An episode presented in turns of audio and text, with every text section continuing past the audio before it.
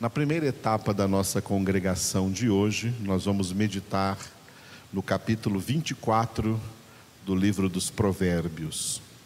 Provérbios, capítulo de número 24.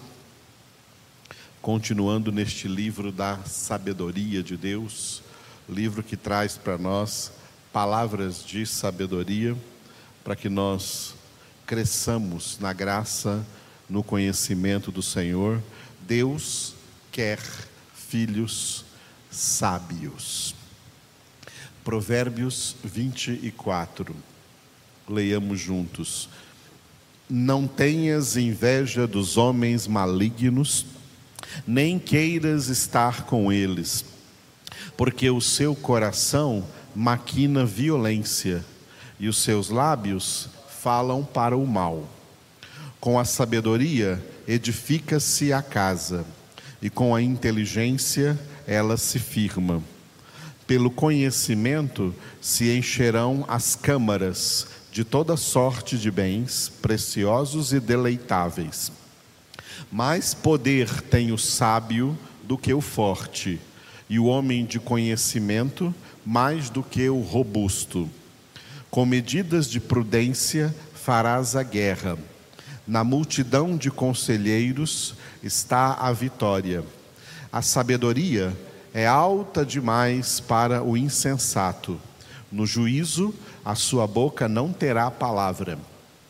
Ao que cuida em fazer o mal, mestre de intrigas lhe chamarão. Os desígnios do insensato são pecado, e o escarnecedor é abominável aos homens. Se te mostras fraco no dia da angústia, a tua força é pequena. Livra os que estão sendo levados para a morte, e salva os que cambaleiam, indo para serem mortos. Se disseres, não o soubemos, não o perceberá aquele que pesa os corações? Não o saberá aquele que atenta para a tua alma? E não pagará ele ao homem segundo as suas obras? Filho meu, saboreia o mel, porque é saudável, e o favo, porque é doce ao teu paladar. Então, sabe que assim é a sabedoria para a tua alma. Se a achares, haverá bom futuro, e não será frustrada a tua esperança. Não te ponhas de emboscada, ó perverso, contra a habitação do justo, nem assoles o lugar do seu repouso. Porque sete vezes cairá o justo e se levantará, mas os perversos são derribados pela calamidade. Quando cair o teu inimigo, não te alegres, e não se regozije o teu coração quando ele tropeçar para que o Senhor não veja isso e lhe desagrade e desvie dele a sua ira. Não te aflijas por causa dos malfeitores, nem tenhas inveja dos perversos, porque o maligno não terá bom futuro, e a lâmpada dos perversos se apagará. Teme ao Senhor, filho meu, e ao Rei, e não te associes com os revoltosos porque de repente levantará a sua perdição, e a ruína que virá daqueles dois, quem a conhecerá? São também estes provérbios dos sábios: parcialidade no julgar não é bom. O que disser ao perverso, tu és justo, pelo povo será maldito e detestado pelas nações.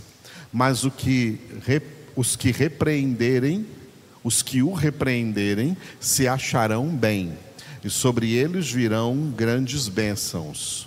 Como beijo nos lábios é a resposta com palavras retas. Cuida dos teus negócios lá fora, apronta a lavoura no campo e depois edifica, edifica a tua casa. Não sejas testemunha sem causa contra o teu próximo nem o enganes com os teus lábios. Não digas como ele me fez a mim, assim lhe farei a ele. Pagarei a cada um a sua obra. Passei pelo campo do preguiçoso e junto à vinha do homem falto de entendimento. Eis que tudo estava cheio de espinhos, a sua superfície coberta de urtigas e o seu muro de pedra em ruínas. Tendo-o visto, considerei, vi e recebi a instrução. Um pouco para dormir, um pouco para tosquenejar, um pouco para encruzar os braços em repouso. Assim sobrevirá a tua pobreza como um ladrão e a tua necessidade como um homem armado. Aleluia. Louvamos ao Senhor por estes provérbios, palavras de sabedoria para nós. Eu vou me deter no versículo 12 com vocês, mas antes do versículo 12 eu quero dar uma passadinha pelo versículo 21. Teme ao Senhor, filho meu, e ao rei, e não te associes com os revoltosos. Repetindo: Teme ao Senhor, filho meu, e ao rei, e não te associes com os revoltosos. Este versículo ele é um versículo muito característico dos tempos atuais, dos tempos dessa era pós-moderna, em que nós assistimos pessoas saindo às ruas, levando faixas, levando cartazes, para se manifestar pró ou contra o governo, seja que tipo de governo for, seja que presidente for, seja que governador for, seja que prefeito for, pessoas saindo à rua com cartazes, manifestações, né? Porque isso chamam de democracia. Democracia é uma ilusão, isso não existe, tá? é uma mentira e é por isso que o mundo inteiro jaz no maligno. Filhos de Deus não fazem parte desse tipo de manifestações. Porque fazer parte desse tipo de manifestações é associar-se com os revoltosos. Quem está a favor de algum está revoltado contra outro. Quem está revoltado contra um está em prol de outro. Assim são os revoltosos. E o que a palavra de, de Deus diz para nós é: teme ao Senhor, filho meu, e ao Rei, e não te associes com os revoltosos. Sair na rua com manifestações políticas contra ou a favor de governos e de governantes é coisa de ímpios e não de crentes, e não de evangélicos, e não de cristãos, porque cristãos não levantam bandeira política. Aqui na Escritura está dizendo: Jeová Nissi, a nossa bandeira é o Senhor. A nossa bandeira é Deus, nós somos pregadores do Evangelho, não pregamos política e não nos levantamos nem contra e nem a favor de nenhum governante. Todos eles, sejam quem forem, estão em nossas orações, nós oramos por todos esse é o mandamento que nós temos em 1 Timóteo, capítulo 2, versículos 1 e 2. Acima de tudo, pois, exorto que se façam súplicas, orações, intercessões em favor de todos os homens esse é o versículo 1, aí vem o versículo 2. Em favor, nunca contra, em favor dos reis e de todos quantos estão investidos em posição de autoridade. Para quê? Para que tenhamos vida tranquila e mansa sobre a terra, com toda piedade e justiça. É isso que a Bíblia manda para nós. Amém? Amém? Deus falou, a água parou? Deus falou, a água parou? Deus mandou, a gente obedece? É aí que a gente obedece, quando Deus manda, não é quando qualquer um manda, é quando Deus manda, nós obedecemos. Filhos de Deus obedecem a Deus. Oramos por todos os homens, oramos por todos que estão ocupando posição de autoridade, não importa que partido eles sejam, não estamos nem aí se é de direita, se é de esquerda, se é de meio, de centro, nós não estamos nem preocupado com isso, com isso, porque essa não é a nossa luta. Esse não é o nosso propósito nessa terra. O propósito dos filhos de Deus nessa terra é obedecer o que Jesus disse em Atos 1:8: Sereis minhas testemunhas. Crente não entra em partido político, Crente não se filia a partido político, crente não faz campanha política, crente não fala nada acerca de política, crente fala tudo sobre o Evangelho de Jesus Cristo. Deixe os ímpios falarem o que eles quiserem, nós falamos de Deus, nós falamos de Deus, nós falamos de Deus nós pregamos o Evangelho. A ordem de Jesus não foi, ide por todo mundo e falem de política. A ordem de Jesus foi, ide por todo mundo e pregai o Evangelho. Porque o Evangelho é o poder de Deus para a salvação de todo aquele que crê. Isso é a interpretação aqui do versículo 21 de Provérbios. Agora, o versículo 12: Se disseres, não o soubemos, não o perceberá aquele que pesa os corações? Não o saberá aquele que atenta para a tua alma? E não pagará ele ao homem segundo as suas obras? Repetindo o versículo 12: Se disseres, não o soubemos, não o perceberá aquele que pesa os corações? Não o saberá aquele que atenta para a tua alma? E não pagará ele ao homem segundo as suas obras? Três perguntas retóricas, porque elas três têm resposta já implícita na pergunta. Não perceberá aquele que pesa os corações? Quem pesa os corações?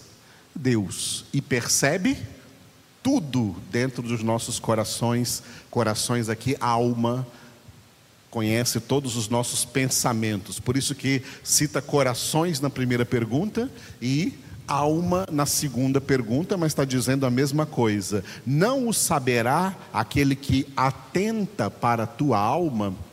Deus atenta para a tua alma. Deus está prestando atenção na tua alma. Deus está vendo tudo o que se passa dentro da tua alma. Deus vê tudo o que se passa nos teus pensamentos, nos teus sentimentos, nas tuas vontades, nas tuas intenções, nos teus propósitos, nos teus desejos. Deus vê tudo. Tudo isso vem da alma e Deus atenta. Deus está bem atento as nossas almas, as almas de todas as pessoas no mundo. Não é? E por fim, a última pergunta, que é, a, que é a chave de tudo: e não pagará ele ao homem segundo as suas obras? Não pagará ele ao homem segundo as suas obras? Muito bem, obras aqui está no plural. A obra principal que Deus colocou em nossas mãos para nós realizarmos, porque dessa obra dependem todas as outras obras que nós possamos fazer aqui na terra, a principal obra de Deus que nós temos que fazer é uma obra pessoal, é uma obra conosco mesmo, cada um consigo mesmo, é a obra da santificação sem a qual ninguém verá o Senhor. Vamos supor alguém que fez um monte de obras nessa terra, mas a única obra que ele não fez foi se santificar por alguma de todas as outras obras que ele fez, ele verá o Senhor? Não.